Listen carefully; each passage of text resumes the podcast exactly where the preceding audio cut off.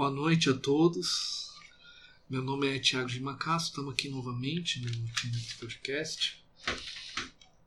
E aqui nesse podcast, né, a gente fala sobre a dissertação de mestrado que eu produzi com o tema a Compêndio Musical de Descartes, possíveis fontes musicais. Agora a gente está foi necessário fazer um certo teatro no começo do ano, tive alguns problemas com gravação, começando o doutorado, onde vou dar continuidade de pesquisa, a gente fala mais para frente, e então foi necessidade de ter o hiato. Logo vocês vão perceber aqui no podcast que eu vou trazer algumas novidades. Então, além de falar da dissertação, eu vou começar a falar de alguns outros temas, tanto recebendo alguns convidados, quanto individualmente, temas sobre música, filosofia, suas inter-relações, mais específicos da música, mais específicos da filosofia, algumas relações entre música e história, e músicas em outras áreas. Temos muita coisa aí para fazer, para produzir, mas são coisas que a gente, é, a gente vai ver com o passar do tempo. Bom, no último episódio, o que, que qual foi a nossa discussão? O quanto que é, falamos muito sobre a personagem de Isaac Bickman, sua relação com Descartes, com sua influência na criação da, no estabelecimento, melhor dizendo, da ciência moderna, do pensamento moderno, do mecanicismo, do próprio René Descartes. Então, hoje a gente vai falar especificamente do livro Compêndio Musical de Descartes, qual a metodologia, qual a epistemologia interna dessa obra e como que ela foi escrita, quais as interrelações entre essa obra de juventude de Descartes com sua obra, sua obra futura. Uh, bom, o que, que, é importante? Descartes, ele, como a gente já falou, ele escreve muito, ele escreve muito jovem um texto, 1618, 24 anos e tal. Mas é interessante o seguinte: o chamado método cartesiano, pelo qual Descartes vai ser conhecido, começa a ser elaborado num texto que vai ser publicado entre 1628 e 1629, vai ser escrito, quer dizer, entre 1628 e 1629, que é as regras para a direção do espírito. Esse texto é onde Descartes apresenta o seu método. Esse texto não vai ser publicado em vida, vai ser uma publicação póstuma de, de Descartes, mas ele chegou a ler esse texto, fez algumas conferências sobre. Posteriormente, o método descrito ali vai ser reduzido às quatro regras que constam no livro O Discurso do Método. Mas o que, que acontece? O que, que é interessante? Ele começa a elaborar o método já na forma com que ele escreve o compêndio musical ele já está pensando no seu método futuro, já está elaborando, já está trabalhando com a, a, semelhança do que ele fará no futuro. Ele está experimentando esse método logo em sua juventude. E esse ensaio para o seu método, digamos assim, é algo que já fora percebido por diversos comentadores, por diversos pesquisadores que se debruçaram sobre a questão. Então não é isso não é uma grande novidade. Há vários comentadores, August, Buson, Götze, Locke, Lohmann, Pirrot, Wimmersch também. Mas uh, tem um ponto que aparece, mas nem todo, todo mundo prestou a devida atenção, que é o seguinte. Há um ensaio já no compêndio musical da obra futura de Descartes. Em que sentido? No compêndio, ele experimenta o seu método. No primeiro teste, né, ele pega a teoria musical do, né, do, do, passado, a teoria musical vigente, e reapresenta ela de uma maneira uh, para Descartes sobre fundamentos mais sólidos, não calcados numa tradição, mas calcados neles mesmos. E, e esse método virá aparecer no discurso do método. Na Meditações Metafísicas, ele fala da alma, que é algo que ao longo do compêndio ele vai falando, preciso conhecer mais a alma, para terminar as paixões da alma, que é objetivo. Então já há um ensaio da obra madura. Mas vamos lá. Para entender é, o método de escrita do compêndio musical, a gente precisa relacionar, para nós entendermos a relação disso com o método cartesiano, é, com trechos da, da regra para a direção do espírito e ver como que ambos se relacionam. Qual que é o objetivo maior desse livro? Regras para a direção do espírito, para encaminhar o espírito à verdade. Como produzir conhecimento efetivamente verdadeiro. Tudo bem? É, para isso, um dos pontos que o autor, o Descartes vai deixar muito claro nesse livro é a rejeição, a simples, a simples aceitação de, do que os antigos, do que os pensadores clássicos disseram a simples presença de uma ideia na tradição não implica sua verdade. Ele vai dizer o seguinte: dificilmente se encontra nas ciências qualquer questão sobre a qual homens versados não tenham muitas vezes discordado entre si. Mas sempre que duas pessoas têm sobre a mesma coisa juízos contrários, de certeza que pelo menos uma ou outra se engana. E nenhuma delas parece ter mesmo ter e nenhuma delas parece mesmo ter ciência. Porque se as razões de uma fossem certas e evidentes, poderia expô-los a outra de modo a finalmente convencer seu entendimento. Parece que, pois, sobre todos os assuntos deste gênero podemos obter opiniões prováveis, mas não a ciência perfeita, visto que não nos é permitido, sem temeridade, esperar mais de nós mesmos do que os outros fizeram. Assim, das ciências já encontradas, restam só aritmética e geometria, as quais nos reduz à observação dessa regra. Ou seja, Descartes faz uma crítica porque a tradição tinha ideias contraditórias, podemos já começar lá por Platão e Aristóteles e tudo mais. Tem várias ideias que são contraditórias e, se nenhum convenceu a outras, não são tão evidentes. Agora, em relação à matemática, geometria, à aritmética, geometria, as coisas estão tranquilas. Por quê? Esses campos eles vão partir, é, eles trabalham da seguinte maneira: eu, tenho, eu coloco princípios gerar ideias simples, claras e evidentes em si mesmas, apreendidas de forma intuitiva, quer dizer, de uma maneira direta, é, e que levam a ideias maiores. É, esses princípios claros e evidentes em si mesmos, quais são aprendizativos indurmente, o Descartes explica da seguinte maneira, isso nas regras para a direção do espírito. Por intuição entendo. Pausa. É, intuição é um termo complicado, tem múltiplas significações na história do pensamento humano. Então, nós sempre quando lidamos filosoficamente com esse texto, esse termo intuição, nós precisamos entender o que, que o autor entende por intuição e o que, que aqui Descartes explica como intuição. Entendo não a convicção flutuante fornecida pelos sentidos ou o juízo enganador de uma imaginação de composições inadequadas, mas o conceito da mente pura e atenta, tão fácil e distinto que nenhuma dúvida nos fica acerca do que compreendemos. Ou então, o que é a mesma coisa, o conceito da mente pura e atenta, sem dúvida possível, que nasce apenas da luz da razão e que, por ser mais simples, é ainda mais certo do que a dedução, se bem que esta última não possa ser mal feita pelo homem, como assim observamos. Assim, cada qual pode ter pela intuição intelectual que existe, que pensa que um triângulo é delimitado apenas por três linhas, que a esfera o é apenas por uma superfície, e outras coisas semelhantes, que são muito mais numerosas do que a maioria observa, porque não se digam aplicar a mente a coisas tão fáceis. Ou seja, o que, que ele está dizendo? Triângulo é uma figura que tem três lados. Eu vejo isso? Tenho dúvidas? Não. Ah, ok. Ah, é... a esfera é apenas por uma superfície, só tem uma linha. Isso é apreensão intuitiva, ou seja, direto. É uma, é, o termo intuição vem do latim, ah, já no final da Baixa Idade Média, é, que, que, tem a ideia de uma visão direta do espírito. Né? Quer dizer, o espírito, aqui no sentido, nessa, também metafísico, mas no sentido de espiritualidade e tal, o entendimento, a mente humana, podemos dizer assim de forma, ela apreende diretamente, ou seja, o triângulo é uma figura de três lados. Ah, isso é óbvio, ok. Isso é intuição. A partir é tão claro e distinto que eu apreendo de uma maneira direta. É claro que eu posso criar mais ou menos conhecimentos deduzindo-se coisas a partir daí, ok? Bom, vamos lá.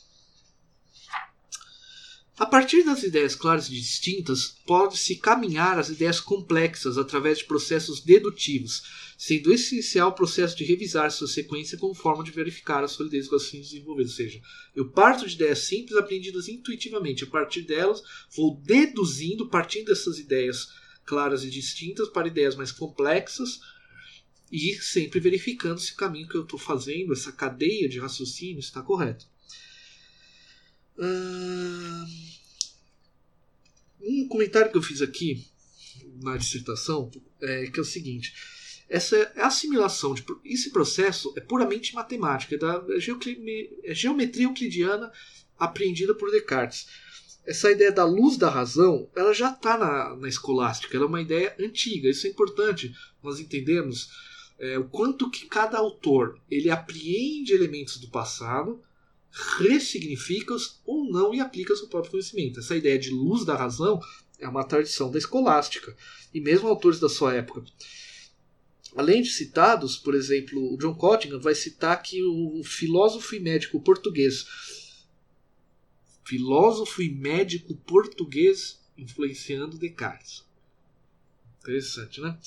Fernando Sanches, na obra Code Nihil Iscitur, que nada se sabe, o qual se propõe colocar todo o conhecimento em dúvida para seguir somente a natureza. Olha, aqui um filósofo português propondo um elemento similar ao que Descartes fez. Obviamente ele estudou. Lembrando, colégios jesuítas, o material vinha da Universidade de Coimbra Universidade de Salamanca. Então, óbvio que ele conheceu. Sua posição cética, a qual Paulo Roberto Margotti Pinto menciona coincidir com o ceticismo de Erasmo de Roterdã, do qual é, que já tem muitos estudos sobre a influência de Erasmo sobre Descartes. Olha que interessante. Temos outro autor da mesma época com uma posição cética que não é tão lembrado, até porque é filósofo português e tal, mas olha que interessante. Sanches também estudou em colégio jesuíta. Sanches também estudou em colégio jesuíta, né? Mera coincidência não ocorre. Isso é importante. Isso, isso é diminuir Descartes? Não. Isso é entender que o desenvolvimento da sua epistemologia tem uma raiz histórica que eu não posso perder. Como do ponto de vista filosófico, eu tenho que entender que é, a estrutura do pensamento do próprio Descartes em si, mas é importante também entender como que essa estrutura surge a partir de uma leitura do passado e de seus contemporâneos. E de seus contemporâneos. Ao mesmo tempo, mesmo nós estamos falando dessa é, inter-relação entre música e filosofia, os próprios tratados musicais, como já como um destaque a Francisco de Salinas, como já vimos em episódios anteriores, tinham um que moderno também, né? Mas Bom, nesses aspectos, percebemos que o compêndio musical ele não cita outros autores como processo de trazer autoridade às suas colocações, ou seja, já que Descartes está testando aquele princípio de não utilizar a tradição para embasar o seu conhecimento. A forma de escrita, como já foi falado, primeiramente ele vai dizer o seguinte: ele expõe o conceito de música, que já começamos, e ele vai fazer toda a sessão da chamada Praia Notando, que é, são ideias que vão da mais simples à mais complexa, das quais toda a obra vai ser É, vamos começar para entender. Eu vou ler aqui a tradução que eu realizei do, desses oito itens, né? Vamos lá. Primeiro, todos os sentidos são capazes de algum prazer. É uma frase que eu, que eu apreendo diretamente através da intuição, ou seja, todo sentido capaz de prazer. Ok, entendi, tranquilo. Primeiro. Segundo, em vista desse prazer, é necessária uma determinada proporção do objeto com o próprio sentido.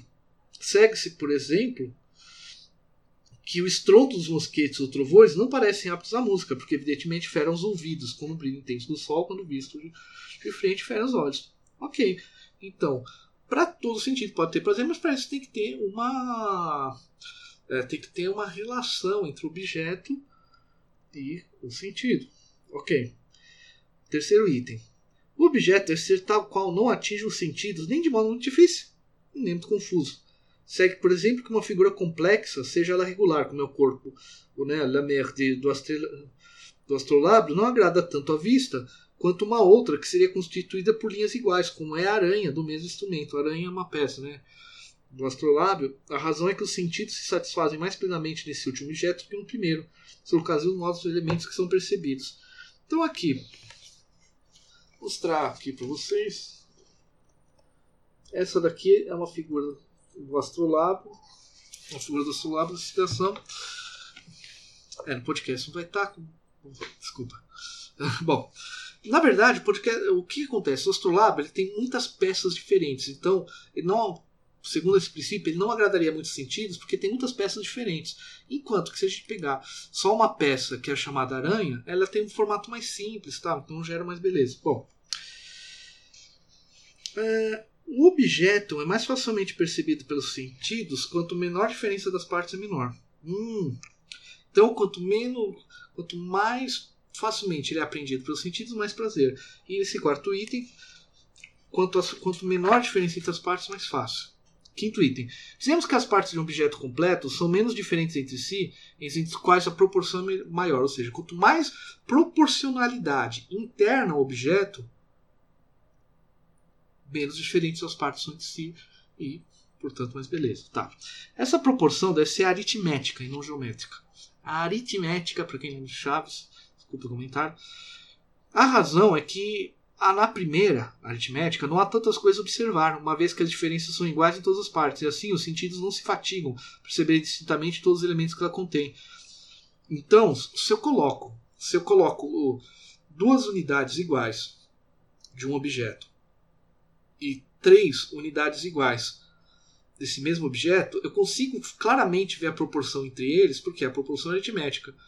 Um objeto de um centímetro, outro objeto de dois centímetros, por exemplo.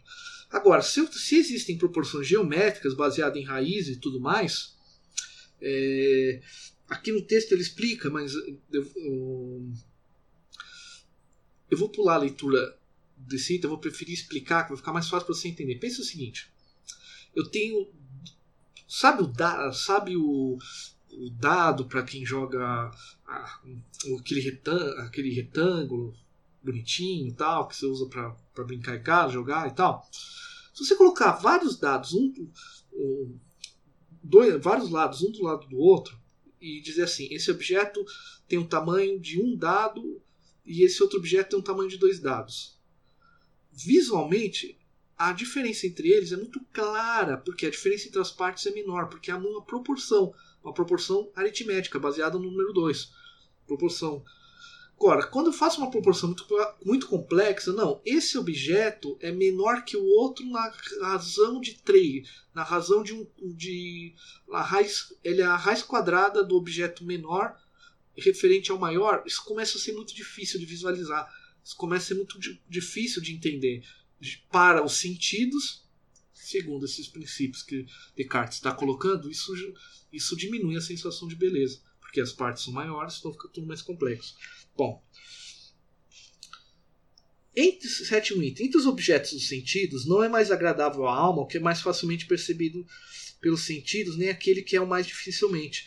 Mas não é tão fácil de perceber que o desejo natural que os sentidos portam não são plenamente satisfeitos ou igualmente tão difíceis que fatiguem os sentidos. Ou seja, quanto menor o objeto, quanto mais proporção, mais claramente é aprendido, mais o, o sim e, e, quanto mais complexa a proporção, mais dificilmente. Só que o sentido não quer tudo igual ao mesmo tempo, que cai no item 8. Finalmente devemos notar que todas as coisas a variedade é muito agradável, ou seja, os sentidos querem ver um pouquinho de cada coisa. Se eu ficar tudo o som, tudo muito, todas as proporções muito exatas, muito bonitas, cansa, é chato, ah, previsível, não sei o que. Se há proporções muito malucas o tempo todo, aquilo te deixa atordoado.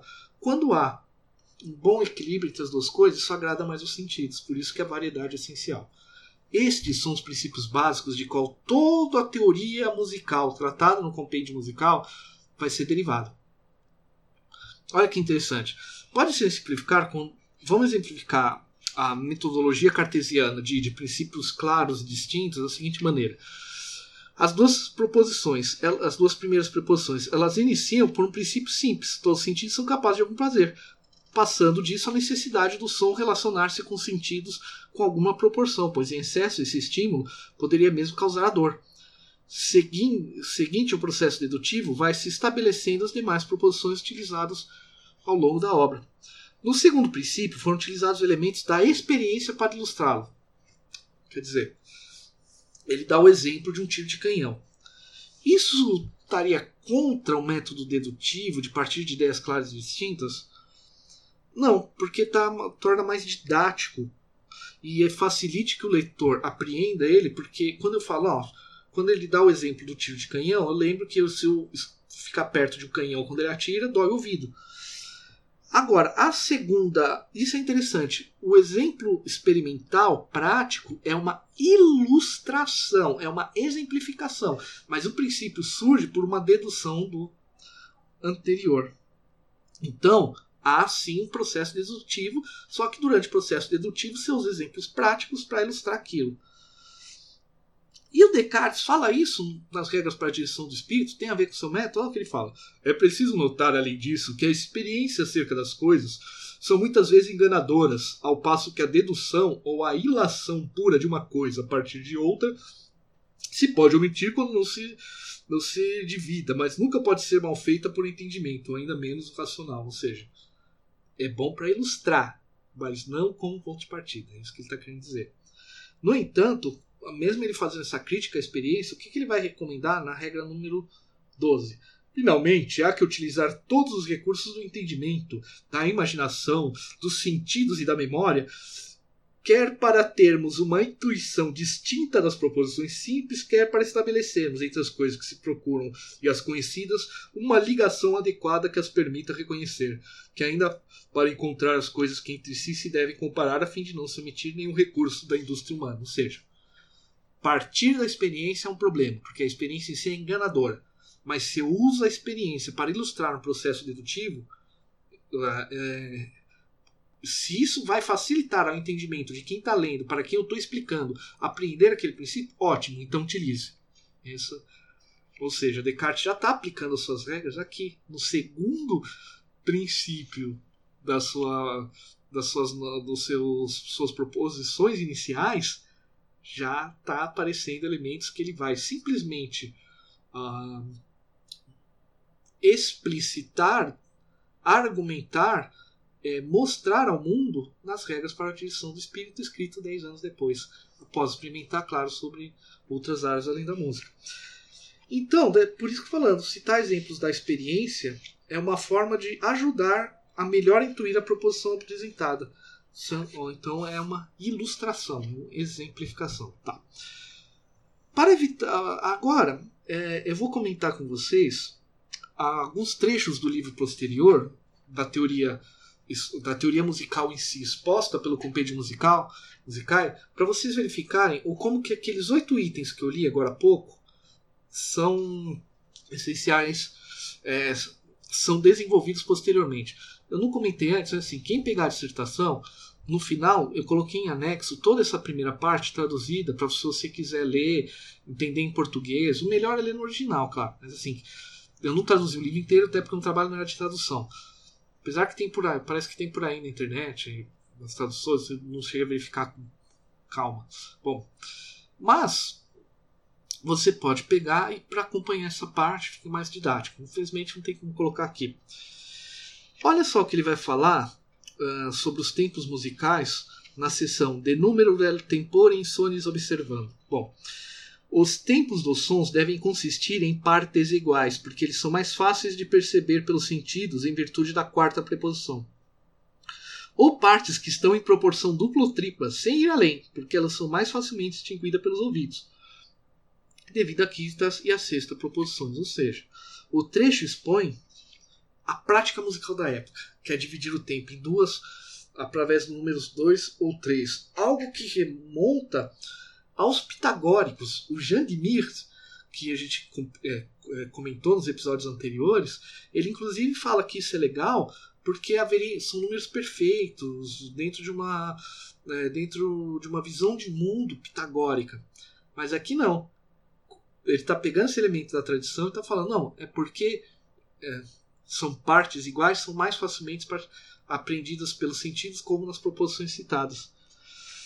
E, como, e por causa disso são mais facilmente extinguidas pelos ouvidos. Ou seja, o próprio Descartes remete na primeira sessão, logo após a Prainotanda, que é sobre o tempo, ele remete a sua, ao seu texto, é, às suas proposições. Ou seja, ele está aquelas proposições que você aprende estritamente, agora ele está aplicando a música.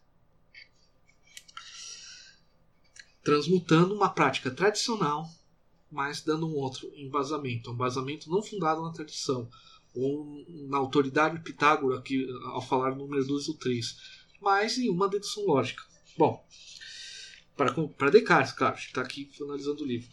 Mais à frente, na inovação de ratione componenti modis, né, dos componentes é, da razão de compor e dos modos, vou falar assim. Ele vai, Descartes vai falar a necessidade de não fazer oitavas ou quintas paralelas, intercalando-se por outras consonâncias menos perfeitas, como terças. Vamos parar aqui. Regra de contraponto. Eu tenho duas vozes simultâneas, duas pessoas cantando simultaneamente. Se duas pessoas can cantam em oitava, oitava é o seguinte. Se duas pessoas cantarem som simultaneamente,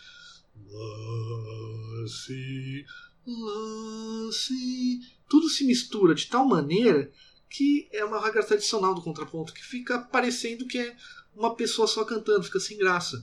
Então, eu tenho que. Eu não posso nunca colocar duas, dois sons simultâneos em intervalo de oitava, né? Dó, Lá. Ou então. Lá, Mi. E depois fazer esse. Do, Sol. Nunca posso fazer uma voz cantando a grave e outra aguda simultaneamente. É, é uma regra tradicional do contraponto, é uma regra tradicional de como organizar os corais. Só que vejam como Descartes argumenta o porquê dessa regra, que essa aqui é o foco aqui. Porque quando uma consonância perfeita, oitavas e quintas perfeitas, foi ouvida, a audição fica inteiramente satisfeita. E se nesse momento uma outra consonância não renovar sua atenção, ela é tão ocupada pela, pela perfeita precedente que escuta pouca, a pouca variedade, uma certa frieza na sinfonia do canto, na harmonia do canto, no caso. É, o termo sinfonia vai referir-se ao bom acordo entre as vozes, quer dizer, ele vai ouvir fica chato. Basicamente é o seguinte: que o Descartes está falando, baseando-se naqueles princípios de que se o ouvido for satisfeito, se os sentidos forem satisfeitos incompletamente, muitas vezes seguidos, eles perdem atenção sobre aquele objeto. Então você precisa de variedade, ou seja, aquilo que ele expressa a partir de uma redação, de uma dedução racional, serve para ele argumentar o porquê de uma prática já da tradição consolidada no dia a dia. Que aqui ela é apresentada como uma dedução racional. As consonâncias perfeitas satisfazem inteiramente o ouvido, porém sua repetição gera fadiga, exigindo outras consonâncias que satisfaçam ao mesmo tempo, gerando variedade e vontade de continuar a adição da peça mesmo sendo uma prática da época, a justificação racional de seu fundamento ocorre devido às proposições inicialmente expostas. Ou seja, é aquilo que eu estou comentando com vocês. A questão da epistemo, a maneira de Descartes não é inovar, criar uma nova teoria musical, no sentido de uh, mudar as regras, mas é expor as regras tradicionais com um princípio que seria bastaria a lógica para sustentá-lo para além da prática. Tudo bem? Esse método do compêndio musical foi exposto de forma definitiva no livro O Discurso do Método, de 1637, que à época foi somente. Isso é uma curiosidade. O Discurso do Método, que hoje é lido como um dos textos de Descartes, era somente uma introdução a um conjunto de textos, que era Dioptrique, Meteor e Geometrie. Né, de, de, de, óptica, né, verificando refração de ângulos no espelho, meteoros e geometria. Né. Descartes resume seu método o que era 26 regras na regra para a direção do espírito, primeira redação, quando ele efetivamente publica, ele simplifica tudo para quatro métodos, que é o seguinte. Primeiro, jamais de acolher alguma coisa como verdadeira que eu não conhecesse evidentemente como tal, e de nada incluir meu juízo que não se apresentasse tão claro e tão distintamente ao meu espírito que eu não tivesse nenhuma ocasião de pôr em dúvida. É a ideia da intuição. Ele tira um pouco o termo intuição para ir mais claramente a ideia. Segundo, dividir cada é, cada uma das dificuldades que examinasse tantas parcelas quando forem possíveis, quantos necessários fossem para melhor resolvê-los. Segundo passo. Terceiro, conduzir por ordem meus pensamentos, começando pelos métodos mais simples e mais fáceis de conhecer para subir pouco a pouco, como por degraus, até o conhecimentos mais compostos. Ponto também, mesmo uma ordem, quais não se precedem naturalmente uns aos outros. E por último, fazer de toda parte enumerações tão completas e revisões tão gerais que eu tivesse certeza de omitir. Primeiro passo, a partir de ideias claras e evidentes, da intuição tal. Segunda parte, dividir as dificuldades, os problemas, eu vou dividir em problemas menores até chegar a essas ideias simples, é, claras e evidentes, a quais eu posso deduzir que ideias mais complexas, conduzir por ordem para do simples ao complexo e fazer revisões para evitar que eu estou fazendo besteira. Só isso, método cartesiano clássico. E nisso, pelo que eu comentei para vocês, o que, que Descartes faz? Uma definição da música. Oito proposições que estabelecem toda a teoria musical posteriormente. O que, que ele está fazendo? Partindo de uma ideia, de uma ideia que é a mais simples, clara e evidente possível. Todos os sentidos são capazes de algum prazer para chegar numa regra de, de, contraponto clássica, que é o problema das oitavas e quintas paralelas, é, através de partindo de um princípio tão simples. É essa a ideia. Então percebam o seguinte: não dá para entender o desenvolvimento do método cartesiano sem levar em conta que ele está pensando e está aplicando a música em 1618. Por isso que, para mim, é muito estranho dizer que Descartes escreveu esse texto em um mês. Eu não consigo, por mais que ele seja uma homenagem a Bickman, eu acho um, muita forçação de barra que ele do na, que ele conheceu o Bickman e resolveu escrever. Eu tenho a impressão que não tem como provar, não ele precisaria mais documentos, que ele já estaria pensando sobre o método e nas e outras pesquisas com Bickman, como sobre hidrostática e outros temas, fica muito evidente que ele já estava pensando e refletindo sobre o problema. O que faltava? Ele ter esse ensejo e talvez insights que Bickman trouxe a ele por, pela forma como ele utilizava a matemática em outras áreas. Por isso que eu tenho a impressão que o compêndio provavelmente já estava. As ideias já estavam sendo trabalhadas. Aquele um mês que ele parou para escrever e entregar para o Bickman é muito mais um momento de, ideias, de reorganizar as ideias, de colocar efetivamente no papel para alguém lê-los. Eu tenho, eu tenho até a impressão que talvez. Pois aí é um, não tem como efetivamente provar. Que, somente as partes finais, que ele fala que não tem condição de abordar, é porque ele não conseguia passar por ali e já queria expor a ideia. Mas não dá para entender o desenvolvimento do método sem isso, porque estamos em 1618, Descartes escreve esse texto aplicando o método que ele vai expor primeiramente em 1628, mas na forma definitiva só em 1637. São anos trabalhando sobre isso, inicialmente com a música. Curiosamente, aquilo que é mais claramente todas essas regras que eram utilizadas no cotidianamente para compor música, uh, você está mostrando a possibilidade do método. É claro que com o tempo ele quer avançar para verificar, para descobrir novos conhecimentos, e não só reconstruir o conhecimento antigo, apesar de isso sempre permanecer um pouco na sua obra. Mas é muito interessante. E aqui, do ponto de vista musical, do ponto de vista filosófico, para entender o sistema cartesiano, a essa importância que considero seminal. Mas, do ponto de vista musical, há uma ruptura muito pesada aqui. Em que sentido? Todos os tratados que eu, que eu, que eu já comentei, depois a gente vai investigar eles mais um pouquinho, Jean de Mir, mesmo Franci, Francisco de Salinas, mesmo Salinas, que era um, um teórico musical, uma cabeça um pouco mais moderna, ele vai, part... ele vai partir, eles partem de uma tradição. Quem não vai fazer isso é o Vincenzo Galilei, pai do, do Galileu Galilei, que ele vai, só que ele vai partir puramente da experiência, mas vai negar a tradição como Descartes está fazendo aqui. Mas nessa obra apresentar, utilizar aquela relação histórica entre música e matemática para apreender a método da geometria euclidiana, para expor a teoria musical sobre uma base puramente racional e não calcada na tradição, é uma ruptura muito grande com que hum, todo aquele esforço de Zarlino, principalmente, de expor, de mostrar que as práticas modernas têm uma base na antiguidade, Descartes vai simplesmente não, as teorias, para ter bases sólidas, precisam ser apoiadas principalmente na razão. Isso é uma ruptura extremamente interessante.